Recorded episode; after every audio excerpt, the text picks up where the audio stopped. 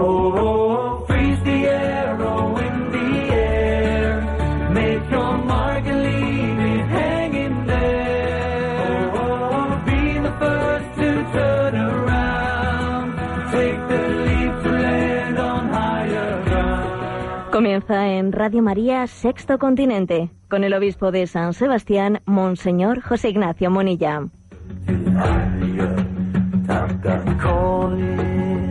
Surrender. Still won't feel like defeat. Men laying down their swords, each of their own accord. Oh, freeze the arrow in the air. Make your mark and leave it hanging there. Un cordial saludo a todos los oyentes de Radio María. Un día más, con la gracia del Señor, nos disponemos a realizar este programa llamado Sexto Continente, que lunes y viernes de 8 a 9 de la mañana realizamos en directo aquí en Radio María. Voy a comenzar hoy con una frase de Jesús en el Evangelio. Dejad que los niños se acerquen a mí. Dejad que los niños se acerquen a mí. ¿Por qué brota de mí esta palabra en este momento? Os comparto que esta semana he tenido pues un encuentro con algunas religiosas que están en China de manera clandestina, llevando adelante su, su testimonio, su servicio al Señor, en un contexto en el que el gobierno chino acaba de pues poner, eh, decretar la prohibición de que nadie pueda acercarse a una iglesia hasta que no cumpla 18 años. La prohibición de que niños y adolescentes puedan eh, ser educados cristianamente. Y es curiosa la confluencia que existe entre el marxismo y el liberalismo. Existe una confluencia entre marxismo y liberalismo muy curiosa. Porque mientras que eso ocurre en China, donde el sistema maoísta impide a los niños ser educados ¿no? por sus padres, pues aquí hemos tenido también la noticia desde, de que desde nuestros postulados liberales somos capaces de decir que eso del bautismo de los niños viola los derechos humanos. Sí, fue, ha sido en concreto la expresidenta de Irlanda, que ahora es estudiante de teología en la Universidad Gregoriana de Roma, Mary Maclesi, eh, o Maglesi, algo así creo que se llama, se pronuncia, bueno, pues ella ha hecho una afirmación diciendo que no se puede imponer obligaciones a personas que tienen solo, pues eso, unas semanas de vida, ¿no? Y no se les puede decir cuando luego cumplan siete, ocho años, catorce o a los diecinueve, es que tú te comprometiste a algo, ¿no? Entonces no, no cabe, ¿no? Porque el bautismo es un compromiso, entonces como es un compromiso, no se puede mm, permitir que se bautice nadie que sea menor, menor de edad, ¿no? Dice ella que es, se recluta a recién nacidos a los que luego se les obliga a cumplir su obligación de conciencia. Es muy curioso, ¿no? Cómo, digamos, confluye el marxismo y el liberalismo, cómo, cómo confluyen, es curioso. La verdad es que en, el fondo es no entender, el fondo es no entender dos, dos principios básicos. El primero, el de siempre, el de la familia, el de la patria potestad que la familia ha recibido a la educación.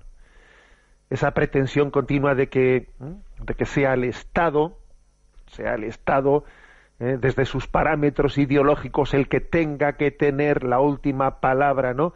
De decisión de la, en, en, la educación, en vez de entenderse el Estado, ¿no?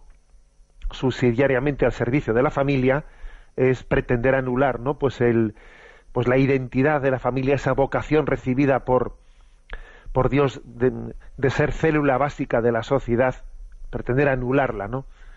Bajo, bajo ese parámetro estatalista. Eso lo primero. ¿eh? El Estado tiene miedo es enemigo de una familia con una identidad fuerte. Y en segundo lugar, detrás de eso también se esconde la, falta de valoración de la conciencia de un niño. Es que un niño también, antes de que cumpla 18 años, tiene mucha capacidad de respuesta a Dios. De hecho, en el seno de la familia, cuando se educa a un niño no se espera a los 18 años, ¿eh? Para transmitirle valores o para pedirle responsabilidad. No nos esperamos a los 18 años para esa respuesta. Cuando niño, cuando niño, cuando adolescente, cuando adolescente, ¿no? Por lo tanto, existe una capacidad de, o sea, debe de existir esa capacidad de responsabilidad en cada momento de la vida, a su nivel, a su nivel y en su grado en cada momento de la vida. De lo contrario, estamos construyendo, pues, pues, poniendo unas bases que son auténticamente después que nos van a, nos van a deparar muchas tristes sorpresas, ¿no? Si no se pide, si no se vive la responsabilidad en cada momento de la vida. Y luego, sobre todo, a ver, estamos, estamos impidiendo a Dios que derrame su gracia.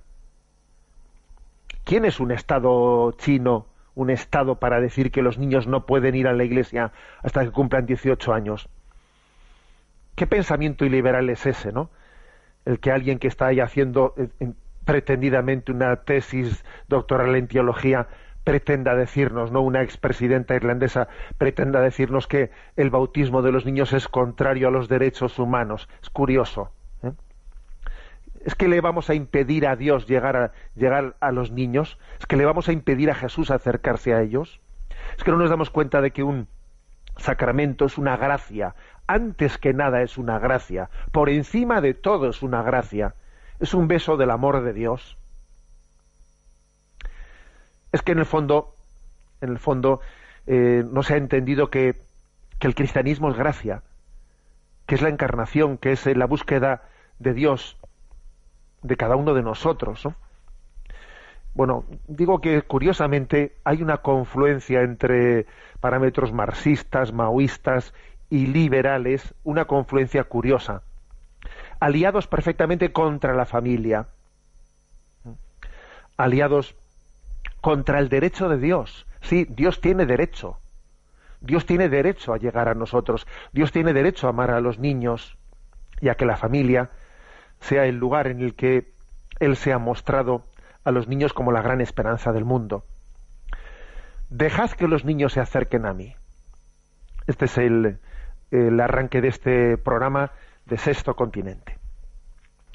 Sexto Continente tiene también eh, la característica de tener una interacción con vosotros a través de las cuentas en las redes sociales, en Twitter y en Instagram, la cuenta arroba obispo munilla, en, Facebook, el, muro que lleva mi nombre personal de José Ignacio Munilla, y decir también que existe una página web multimedia que ha, cumplido un añito, en torno a este día de San Pedro y San Pablo, cumple un año la página web en ticonfío.org. Es una página multimedia en la que tenéis enlazados pues todos los recursos que se van generando en torno a este programa y otras muchas eh, participaciones. Bueno, ¿qué tema central vamos a elegir en el día de hoy? Bueno, ya en el día anterior tuve la oportunidad de, de iniciar, de adentrarme en la explicación de lo que es la acedia, uno de los pecados capitales, la acedia. Y os comenté que aunque en la formulación actual hablamos de la pereza, la, mayoría de, digamos, de, las transcripciones hablan de pereza, intenté comenzar, o sea, intenté explicar en el programa anterior cómo en realidad es, es, una, es una cierta reducción eh, la, palabra acedia, el término acedia es mucho, o sea, dice mucho más. ¿eh? Y la primitiva iglesia, la iglesia de los padres del desierto, habló de, de, acedia. Fue por una serie de circunstancias complejas por las que se hizo esa simplificación, ¿no? De llamarle pereza. Pero es que los padres del desierto y Santo Tomás de Aquino y lo mejor de la tradición cristiana subrayaron la acedia hablaron de, la cedia, ¿no? Pues mm, hay un libro que ya encomié en mi programa anterior, El demonio del mediodía, la cedia, el oscuro mal de nuestro tiempo, pues que del cual me quiero servir en estos programas para hablar ¿no? de esta tentación de acedia. Y también recuerdo pues que en el monasterio de Leire tuvimos, pues hace escasas, algo más de una semana, tuvimos la, pues unas jornadas de reflexión sobre este, sobre este fenómeno de la acedia, que, tuvimos en él pues la asistencia de quien es autor de este libro, del demonio del mediodía, don Jean-Charles Nolt, eh, abad de Saint Wandrille, y él la verdad es que bueno pues las charlas que él dio las tenéis a vuestra a vuestro alcance en el canal de YouTube de la diócesis de San Sebastián. Bueno, entonces vamos a adelante. ¿Qué actualidad tiene esta acedia? A ver, mm, contextualizo para los que no eh, tienen fresco o no pudieron escuchar el programa el programa anterior. La palabra acedia eh, si tuviésemos que definirla con, pocos términos, pues podríamos decir que es una especie de atonía del alma, eh, una, una, pérdida de, intensidad, de tono interior, una pérdida de deseo de santidad, un desinflamiento, ¿no? Un desinflamiento interior y el hecho de que el libro se llame El demonio del mediodía hace referencia a que hay un momento, es típico, eh, es típico que cuando alguien eh, ha ido perdiendo, bueno, ha, concluido ya, pues eh, esa especie de objetivos intermedios que solemos tener en la vida, a ver si hago la carrera, a ver si busco un trabajo, a ver si tal, cuando ya más o menos te has establecido en la vida, cuando ya se supone que has alcanzado la meta, bueno, la, la meseta, mejor dicho, la meseta entonces, en ese momento, como ya no tienes otro tipo de, de, metas, ¿eh? así a, corto o medio plazo, es típico que entonces se produzca esa especie de demonio del mediodía, la crisis de los 40, de los 50, de tener esa especie de pérdida de, eh, de intensidad de vida, una atonía espiritual. Bueno, entonces, actualidad de la cedia en la, en la vida cristiana un signo muy, muy evidente es la cultura del zapping, la permanente necesidad de cambiar. Es el ansia de novedad y el horror eh, a lo permanente. Cuando ya se ha conseguido lo que se quería, se quiere otra cosa, igual que hacen los niños, ¿eh? Es, pues eso, uno empieza un libro y no lo acaba nunca, se matricula en un curso y no lo continúa, eh, tiene una especie de permanente necesidad de cambiar. También yo creo que es una especie de deseo de tenerlo todo a la vez, manifestación de una inestabilidad radical ¿no? en, el ser, en el ser humano. Eh, estamos tentados a agarrarnos a lo inmediato, en vez de encaminarnos con perseverancia por la senda de la superación. ¿eh? La cedia se escaquea de esto, ¿eh? de, esta, de esta senda de la superación. Se escaquea de la donación de la vida que requiere pues perseverancia ¿no? ante los grandes proyectos. Y entonces, pues este es uno de los de los signos más evidentes de la cedia, la permanente necesidad de cambiar, ¿no? La cultura del zapping. Estamos como zapineando pero no, no, ya solo no ante la pantalla televisiva, sino zapineando sobre perspectivas de vida. ¿Qué quiero? Quiero esto, quiero lo otro, quiero lo otro. Estoy como zapineando en, mi voluntad. Zapineo en, mis deseos. Mis deseos son un zapping. ¿Eh? Estoy, es un signo bastante, eh, bastante eh, típico de este mal este mal del alma, ¿no? De esta atonía que se llama la cedia. Junto a esto, en segundo lugar, aparte de, esta permanente necesidad de cambiar, también encontramos la huida de sí mismo, la huida de Dios, huida de uno mismo. Y detrás de esa huida de ti mismo se esconde la huida de Dios. No sabemos estar solos, nos da miedo, tenemos miedo al silencio y entonces mm, nos enfrentamos porque el miedo te pone ante tu propia realidad, ¿no? Y entonces muchas veces el ruido es absolutamente necesario para que uno para que uno no se encuentre con su propia realidad. Y huye uno de sí mismo huye uno de su silencio.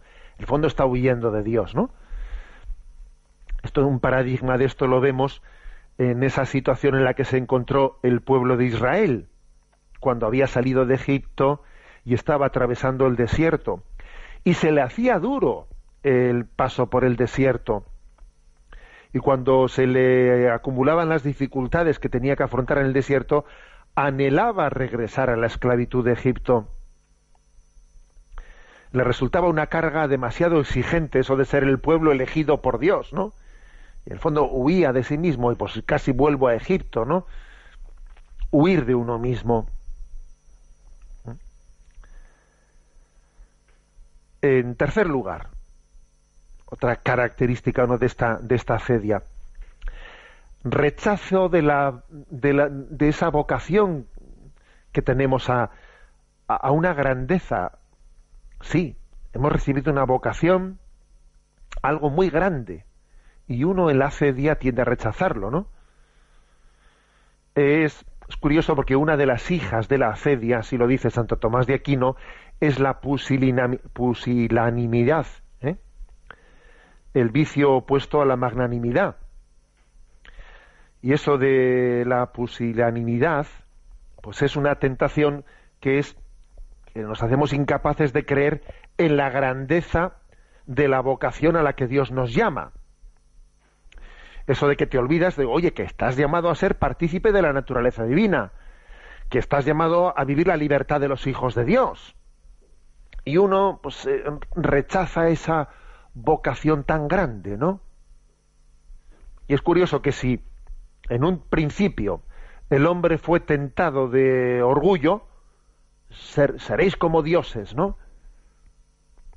La presunción. Pues quizás en este momento, actualmente, ¿eh? asistimos a la tentación contraria, a la pusilanimidad, ¿eh? más bien a, a, a, rechazar, ¿no? Esa vocación a la, santidad y a la, santidad que Dios nos ha dado, el rechazo de esa propia grandeza, ¿no? Ser un pusilánime, olvidando, olvidando que estamos llamados a la magnanimidad, a algo grande. Curioso esto, ¿eh? Que curioso este aspecto, porque en un primer momento en la vida, pues igual puede existir ese pecado de presunción, de pretender ser como dioses, ¿no? Y, cuando uno se desinfla, cuando se desinfla, cae por el lado contrario, ¿eh? por el lado contrario de ser un pusilánime, de no querer en los grandes ideales o, o de pensar que esos grandes ideales no pueden ser para ti, ¿eh? no pueden ser para ti. En cuarto lugar, falsa humildad o tristeza frente al bien. ¿eh? Es como si el hombre afirmase que él no es digno del amor de Dios. Es una especie de autodesprecio con semblanza de modestia que encierra el peor de los orgullos. El que se niega a dar acogida al amor infinito de Dios para conformarse con lo razonable, con lo razonable. Pero acordaros, ¿no? De aquello que decía el libro del Apocalipsis que se dice ahí, ojalá fueras frío o caliente, como no eres ni frío ni caliente, te voy a vomitar de mi boca. ¿Eh? Entonces, ojo porque este demonio del mediodía, esta, esta acedia, se presenta como una falsa, falsa humildad. Falsa humildad. ¿Mm? Y de aquí se deriva, ¿eh? de aquí se deriva que cuando uno está en esta situación de atonía, es típico que se entristezca por las virtudes de los demás, ¿eh? o que incluso sienta complacencia por los defectos de los demás, porque parece que entonces uno, la única, el único consuelo que tiene es que, ese estado tuyo interior que tienes tan gris que sea compartido. Si, si todo mundo está igual, pues mira, mal de muchos, consuelo de tontos. ¿eh? Esa atonía pues si es, si es eh, compartida por todo el mundo, pues mira, así eh, tú no te sientes tan mal, ¿no? Entonces, claro, si, si brillan las virtudes alrededor tuyo, te entristeces. Incluso si los demás les ves tan enfermos como tú, te complaces, ¿no? O sea, esa situación puede llegar a darse. Búsqueda de compensaciones, en quinto lugar, claro, búsqueda de compensaciones. Cuando uno está así, busca compensaciones. Persigue la acumulación de cosas, de sensaciones. Necesito sensaciones, ¿eh? sensaciones. Eh, pues eso, mariposeando en la vida, el mariposeo del espíritu, el cotilleo y la curiosidad. Estas cosas las describe Santo Tomás de Aquino, ¿eh? Dice esta especie de de indicios de esa acedia, mariposeo del espíritu, por aquí y por allá, cotilleo y curiosidad, pues bueno, agitación corporal, inestabilidad, activismo, a veces, a veces el activismo también está queriendo esconder esta, eh, esta, eh, esta especie de desinflamiento interior, ¿no? Pero en el fondo son búsqueda de compensaciones porque no porque nuestro corazón no está hecho para estar en, la nada entonces si uno ha perdido eh, ese gran ese gran ideal el ideal de la santidad el ideal pues entonces muy fácilmente se estará agarrando se estará agarrando a compensaciones ¿no?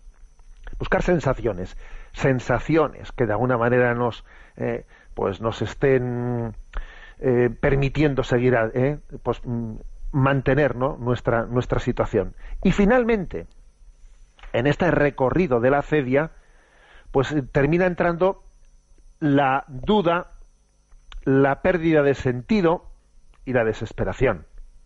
¿Eh? Si uno no corta ¿no? esa atonía, si no la corta por lo sano, pues acaba entrando la duda. ¿eh? La duda. Y si todo esto es una ilusión, y el demonio te hace lamentar la decisión tomada, la apuesta que has hecho en tu vida, esa apuesta que has hecho en tu vida, pues eso, pues en el matrimonio, en el sacerdocio, en tu vocación de entrega, o sea, claro, porque has permitido, has coqueteado, ¿no? Con toda esa mediocridad que es la cedia hasta que finalmente se te, se te plantea la duda, ¿no? Con el riesgo de una pérdida de sentido. Claro, el sentido, el sentido integra el significado y la orientación y, viene la tentación del absurdo, ¿no? Y uno se asoma a decir, eh, ¿y qué sentido tiene esto, ¿no? Y, a dónde me conduce? Y la más temible de las hijas de la fedia, según Santo Tomás, es la desesperación, que es cuando se produce la caída de los ídolos que nos hemos forjado en lugar de Dios, porque mira, ahí estábamos ahí buscando compensaciones, compensaciones, pero claro, cuando uno ve que todas esas compensaciones que está buscando, pues son eh, pues eso, nada, son nada, son agua con, eh, agua con sifón, no eh, son nada, al final se te cae todo eso y entonces fácilmente te encuentras ante la desesperación. En resumen, que la cedia es una falta de amor que, que, nos, que rompe el impulso de la esperanza, y corre el riesgo de llevarnos incluso ¿no? a rechazar la propia vida en un verdadero flirteo con la muerte en un flirteo con la muerte ahí se utiliza esta esta expresión Benedicto XVI hay un flirteo con la muerte detrás de esta atonía ¿eh? de esta pérdida de, de intensidad de deseo de deseo de santidad bueno pues vamos a tener nuestro primer momento de, reflexión. Que Dios nos conceda un corazón enamorado, enamorado, enamorado de Él y, con plena esperanza de, de alcanzar ese don de la santidad que Dios quiere concedernos.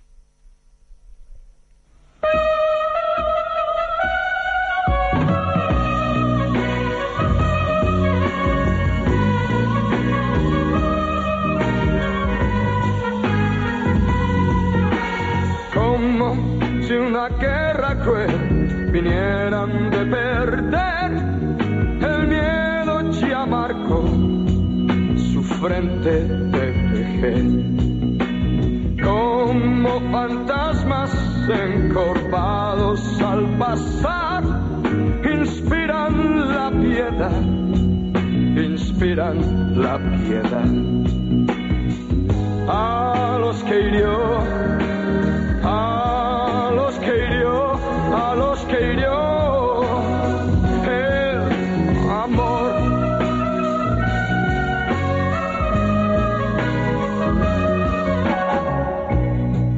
Como en una guerra cruel, quisieron ofrendar sus vidas a los que ya, ya no se acuerdan más.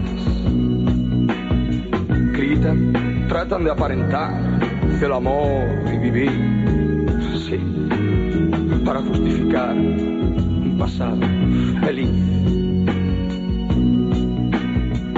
A los que hirió,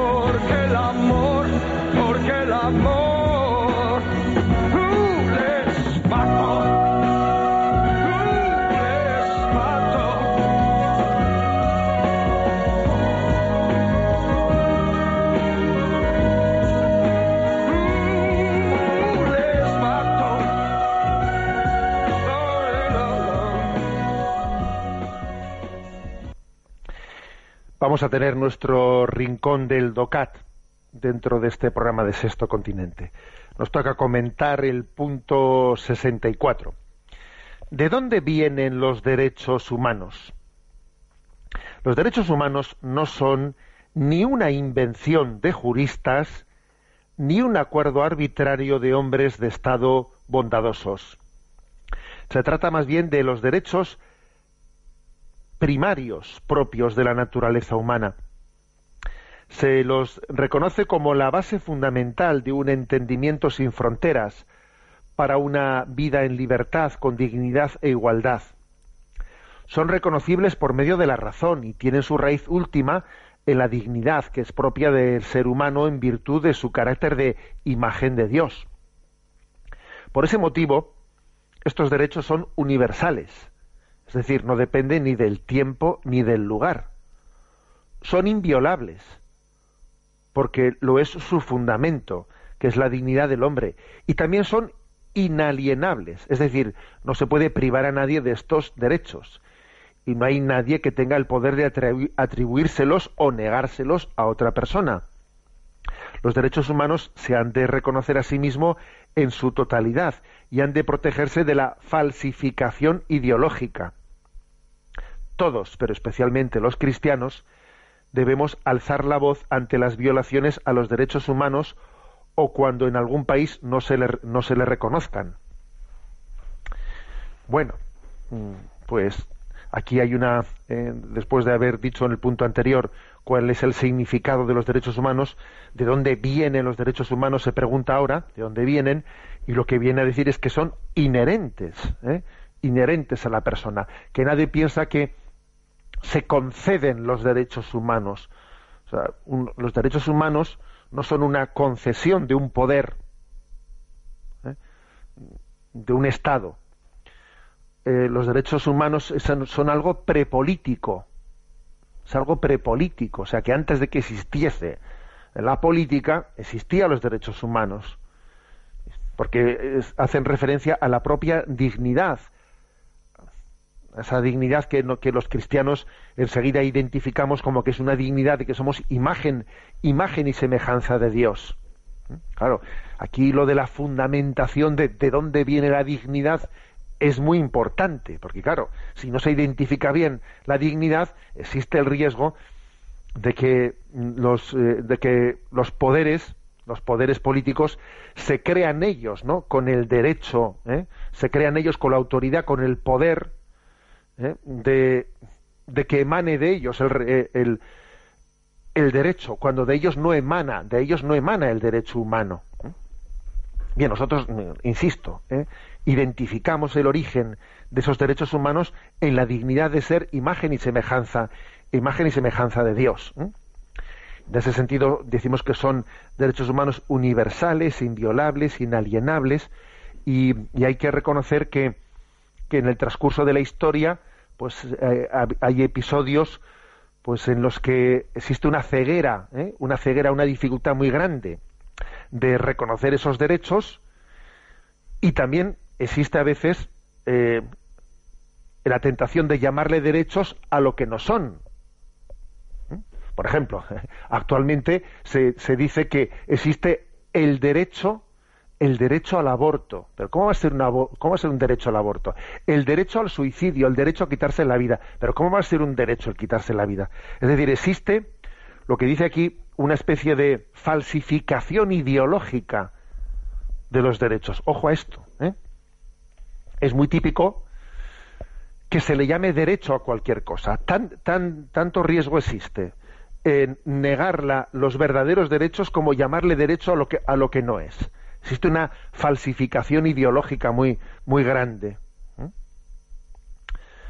Porque, en el fondo, el derecho, los derechos humanos se reconocen como algo que nos precede, que nos precede pero claro, no es una ideología mía que está, que, está imponiendo. Es decir, eh, por ejemplo, el derecho, el supuesto derecho al suicidio, al suicidio asistido es absurdo, porque la vida, la vida me precede. A mí nadie me ha pedido permiso para venir a esta vida, ni, ni me ha, ni, me ha, ni tengo yo derecho alguno a decidir el cuándo y el cómo. La vida es algo que me precede, ¿no? los derechos humanos también nos, nos preceden. Yo, no puedo de alguna manera confundir derechos humanos con mi proyección ideológica sobre ellos. ¿eh? Insisto, en este momento existen dos riesgos iguales. Uno es el, de la negación de esos derechos humanos o el de la confusión desde la distorsión desde nuestras ideologías llamando derecho humano a lo que no es, ¿eh? a lo que no es, confundiendo confundiendo deseos con derechos. Eh, aquí hay dos, dos, dos, citas, una de Nelson Mandela, negarle a la gente los derechos humanos es maltratar, maltratarla en su propia naturaleza. Y otro texto del Papa Francisco de Evangelii Gaudium 213 que dice, frecuentemente para ridiculizar alegremente la defensa de que la Iglesia hace de la vida, se procura presentar su postura como algo ideológico, oscurantista y conservador. Sin embargo, esta defensa de la vida por nacer, esta defensa de la vida del nasciturus, está íntimamente ligada a la defensa de cualquier derecho humano. Supone la convicción de que un ser humano es siempre sagrado e inviolable, en cualquier situación y en cada etapa de su desarrollo.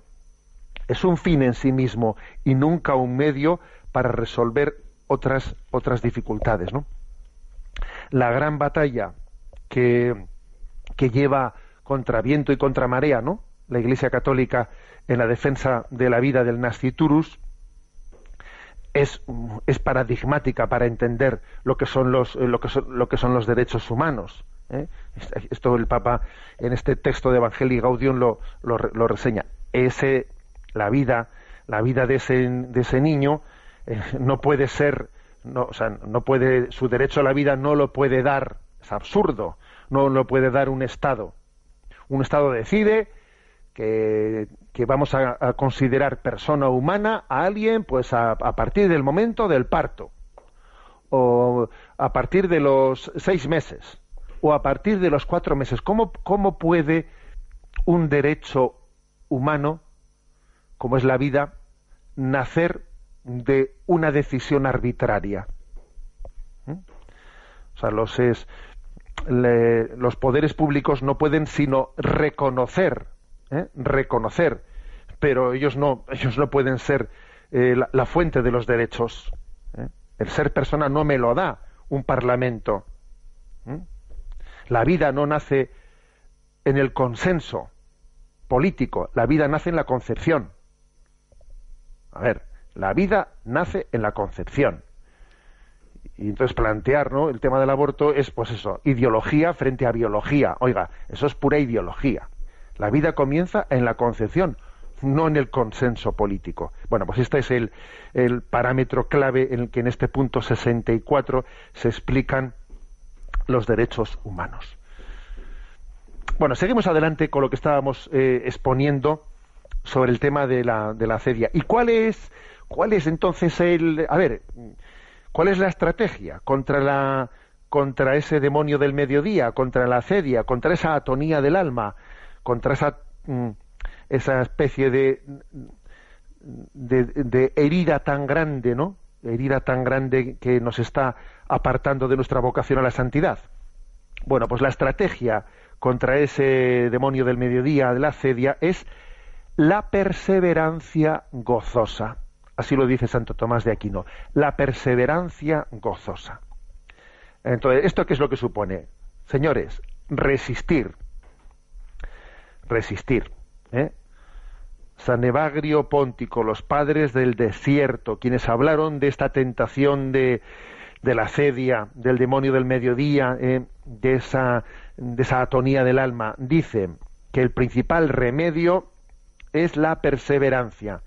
Hipomené, decían ellos en, en griego, aguantar, agarrarse, agarrarse a un clavo ardiendo, quedarse bajo ese yugo. ¿eh? Hay que resistir, perseverar, permanecer fiel. ¿eh? O sea, la cedia es la tentación de sustraerse a la puerta estrecha, a la puerta estrecha de la que habla el Evangelio. Ancha es la puerta ¿eh? que lleva a la perdición y estrecha es la puerta que lleva a la salvación. Es la tentación de abandonar la lucha para convertirse en un simple espectador de esa polémica que se desarrolla en el mundo. Pues no, aquí no estamos para ser espectadores, estamos para participar de esa gran batalla y bueno, y resistir. Vence el que resiste. Resistir es vencer. Está claro, ¿eh? Entonces, cuando, cuando uno tiene eh, cuando uno tiene una tentación, no sé si habéis visto, por cierto que creo que lo tenéis en la red, eh, una, una película documental que tiene como título Ríndete mañana. Ríndete mañana. ¿eh? Eh, de, de, Paco Larrañaga, que es un, pues un joven vasco filipino, que él allí pues fue condenado a pena de muerte por, por una, de, una de esas situaciones que a veces se dan, que son, pues eso, pues errores judiciales tremendos, ¿no? Un error judicial tremendo que tuvo lugar allí en, en Filipinas. A este joven, junto con otros jóvenes, se le condenó por la muerte de unas, de unas chicas. Eh, luego fue evidente, ¿no? Que, que, había habido un error judicial tremendo. Pero claro, ya, ya no tenía más capacidad de recurso. Afortunadamente, pues no se le llegó a, a aplicar la pena de muerte porque es porque fue en ese momento la, eh, la legislación filipina cambió, derogó la pena de muerte, no se le llegó a aplicar, estuvo en el corredor de la muerte, claro. Y luego el Estado español, teniendo noticia del error judicial que se había cometido, pidió que pidió que viniese a España. Él, eh, finalmente vino, pero claro, había que respetarle, había que respetar la, la condena porque ya no tenía capacidad de recurso bueno, estuvo un tiempo en prisión aquí en San Sebastián hasta que ya consiguió el tercer grado y ya gracias a Dios pues ya, ya está fuera, ¿no? Pero se, se, eh, se elaboró un documental película Ríndete mañana Ríndete mañana, que me parece que el título es conmovedor. Os, os, os encomiendo que podáis verlo, ¿no? ¿Y qué dice ese título? Ríndete mañana. Mira que cuando vienen, cuando estamos sometidos a pruebas tremendas en la vida, ¿no? Como, como Paco Larrañaga estuvo, ¿no? Pues claro que puede llegar a tener tentaciones de tirar la toalla, de quitarse de en medio, de quitarse la vida, y él dice que, que durante mucho tiempo él fue capaz de, de seguir adelante con, con este pensamiento, ríndete mañana, mira, mañana te rindes, hoy no mañana. Y al día siguiente decía, mañana, mañana, ríndete mañana. Resistir, o sea, es decir, a ver, para poder llegar eh, a vencer la cedia, lo primero es resistir, ¿eh? abrir el paraguas y o agarrarte a, un, clavo ardiendo.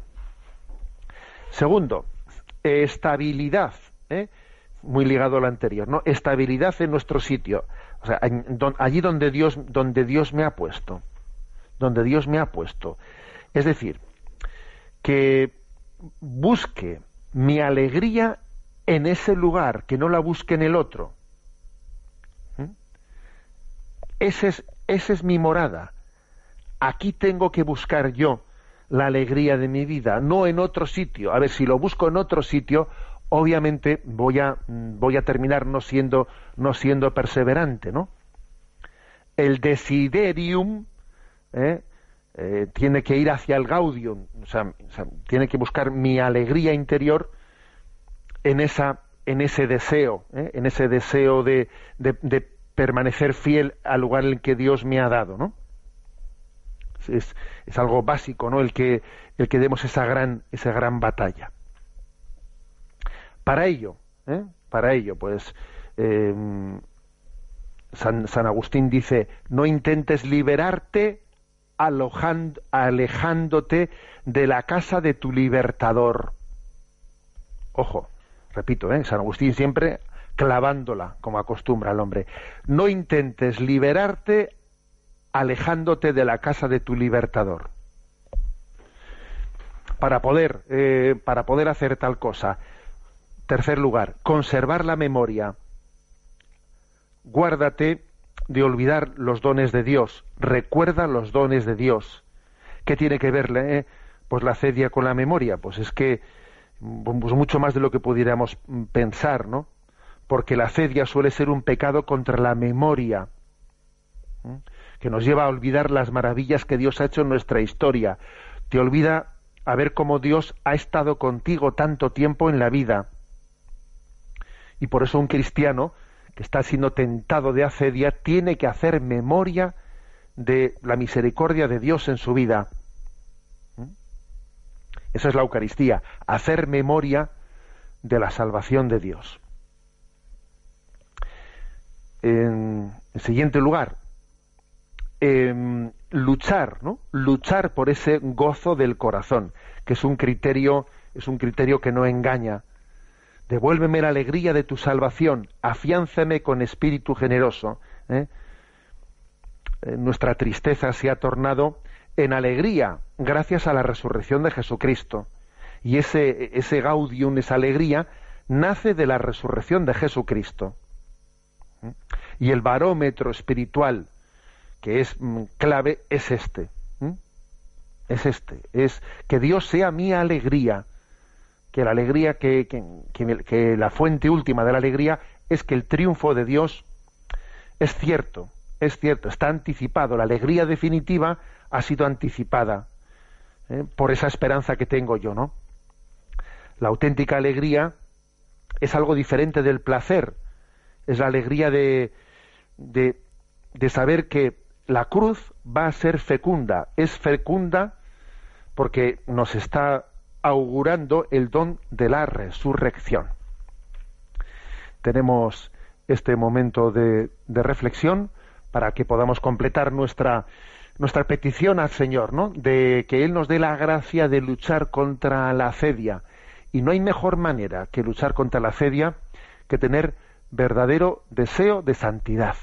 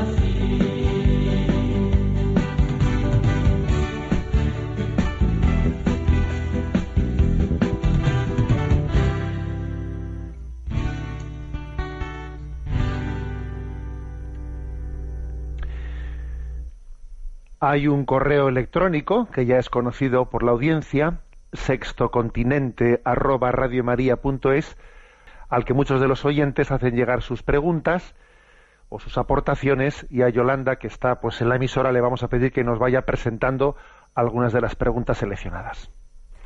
Muy buenos días. Buenos días, adelante. Un oyente nos comparte, vivo en Lorca desde hace varios años y he crecido espiritualmente bajo la dirección de los padres franciscanos. Ellos prestan un gran servicio a la ciudad, atienden a los moribundos, llevan la comunión a los enfermos, dirigen las catequesis, reuniones para la lectio divina, celebran la Eucaristía y atienden diariamente a la confesión. Además de esto, custodian la patrona de Lorca, en su monasterio la Virgen de las Huertas desde hace 500 años. Ahora su provincial o director quiere cerrar el convento y trasladar a todos los franciscanos a otro centro. Aquí estamos bastante afectados por la noticia y sobre todo desconcertados. Sería como apagarnos un gran faro de luz. Hemos pensado en reunirnos, manifestarnos, recoger firmas y no sé cuántas cosas más que tenemos tememos no sirvan de mucho. Por eso le pido su consejo por si es posible resolver esta triste situación. Que Dios le bendiga.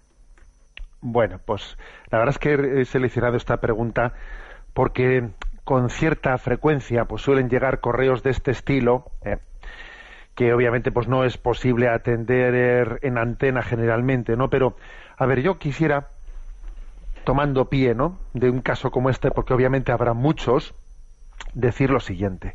Creo que todos tenemos que tener conciencia de que la Iglesia lleva adelante discernimientos que no son fáciles, que no son fáciles, pero que a veces están, eh, pues, eh, impelidos por cosas que son inevitables, ¿no? Pues el hecho de que las órdenes religiosas cierren monasterios, o el hecho de que a veces pues eh, haya cambios de destinos en las parroquias, etcétera. A ver, eh, tanto los, las órdenes religiosas como los provinciales, eh, los obispos, etcétera, cuando toman decisiones, no las hacen porque tengan ningún gusto en, cerrar un monasterio o en cambiar una, un destino pastoral que pues por, por hacer daño a nadie, sino porque muchísimas veces los discernimientos están impedidos por las necesidades. ¿eh?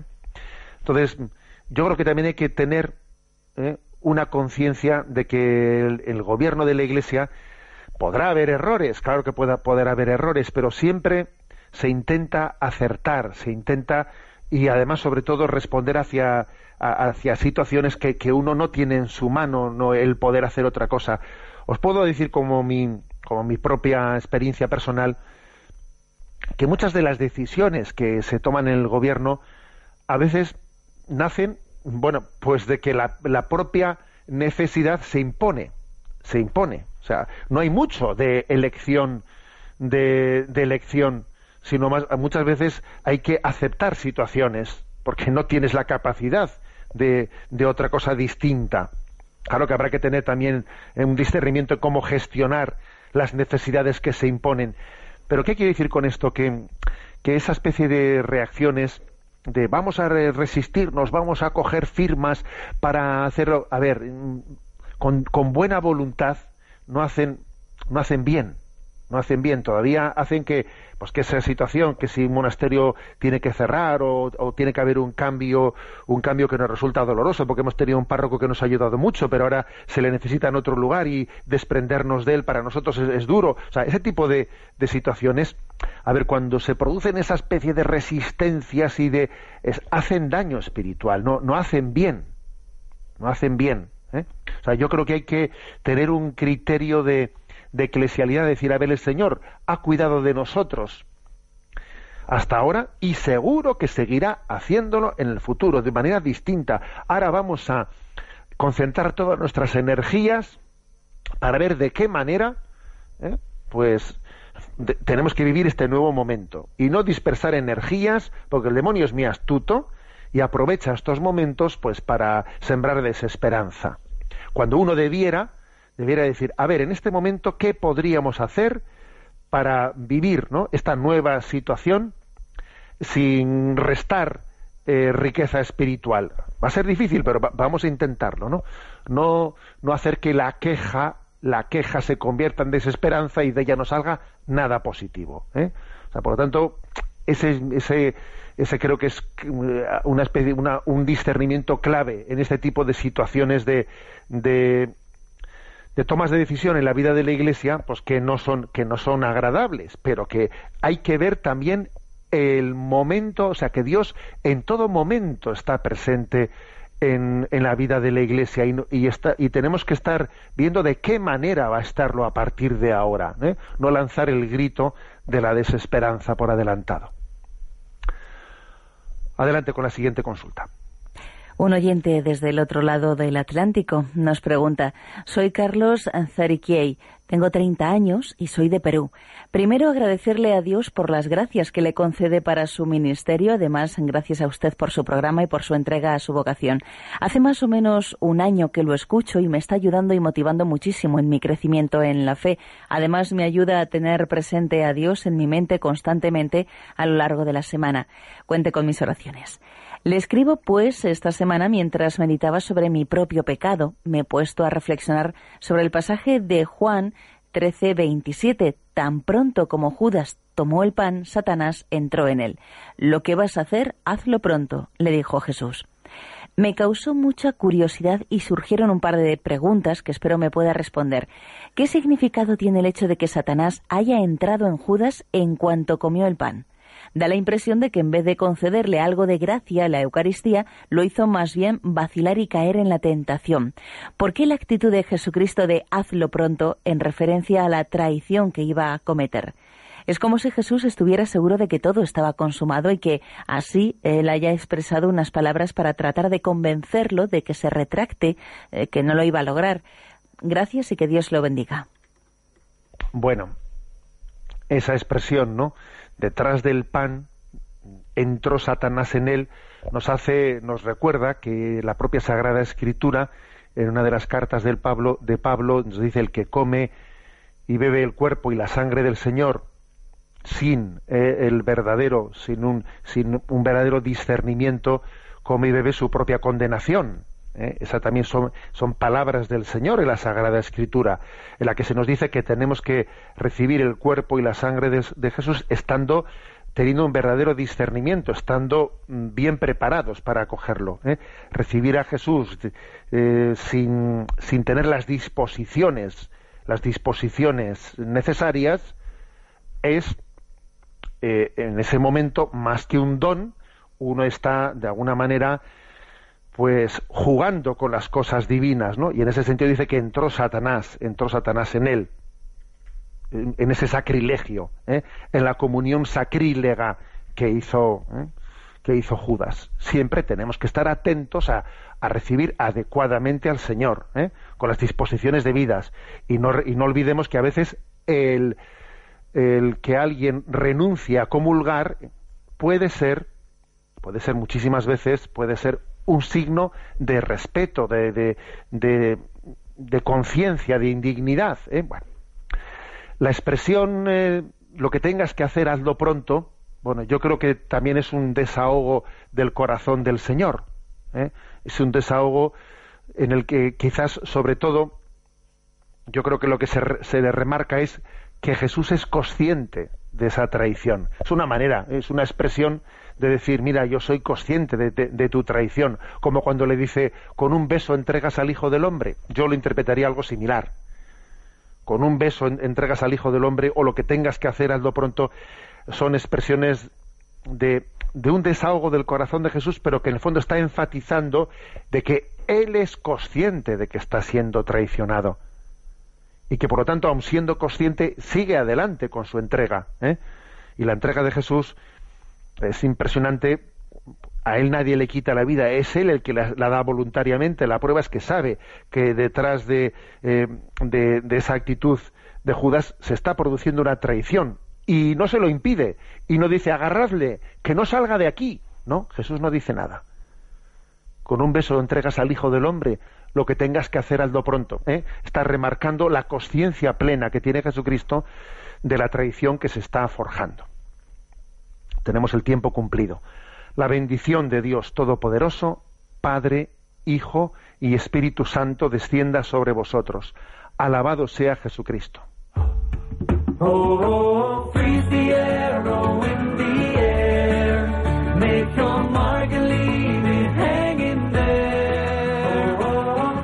Escuchado en Radio María Sexto Continente, un programa dirigido por el obispo de San Sebastián, Monseñor José Ignacio Monilla.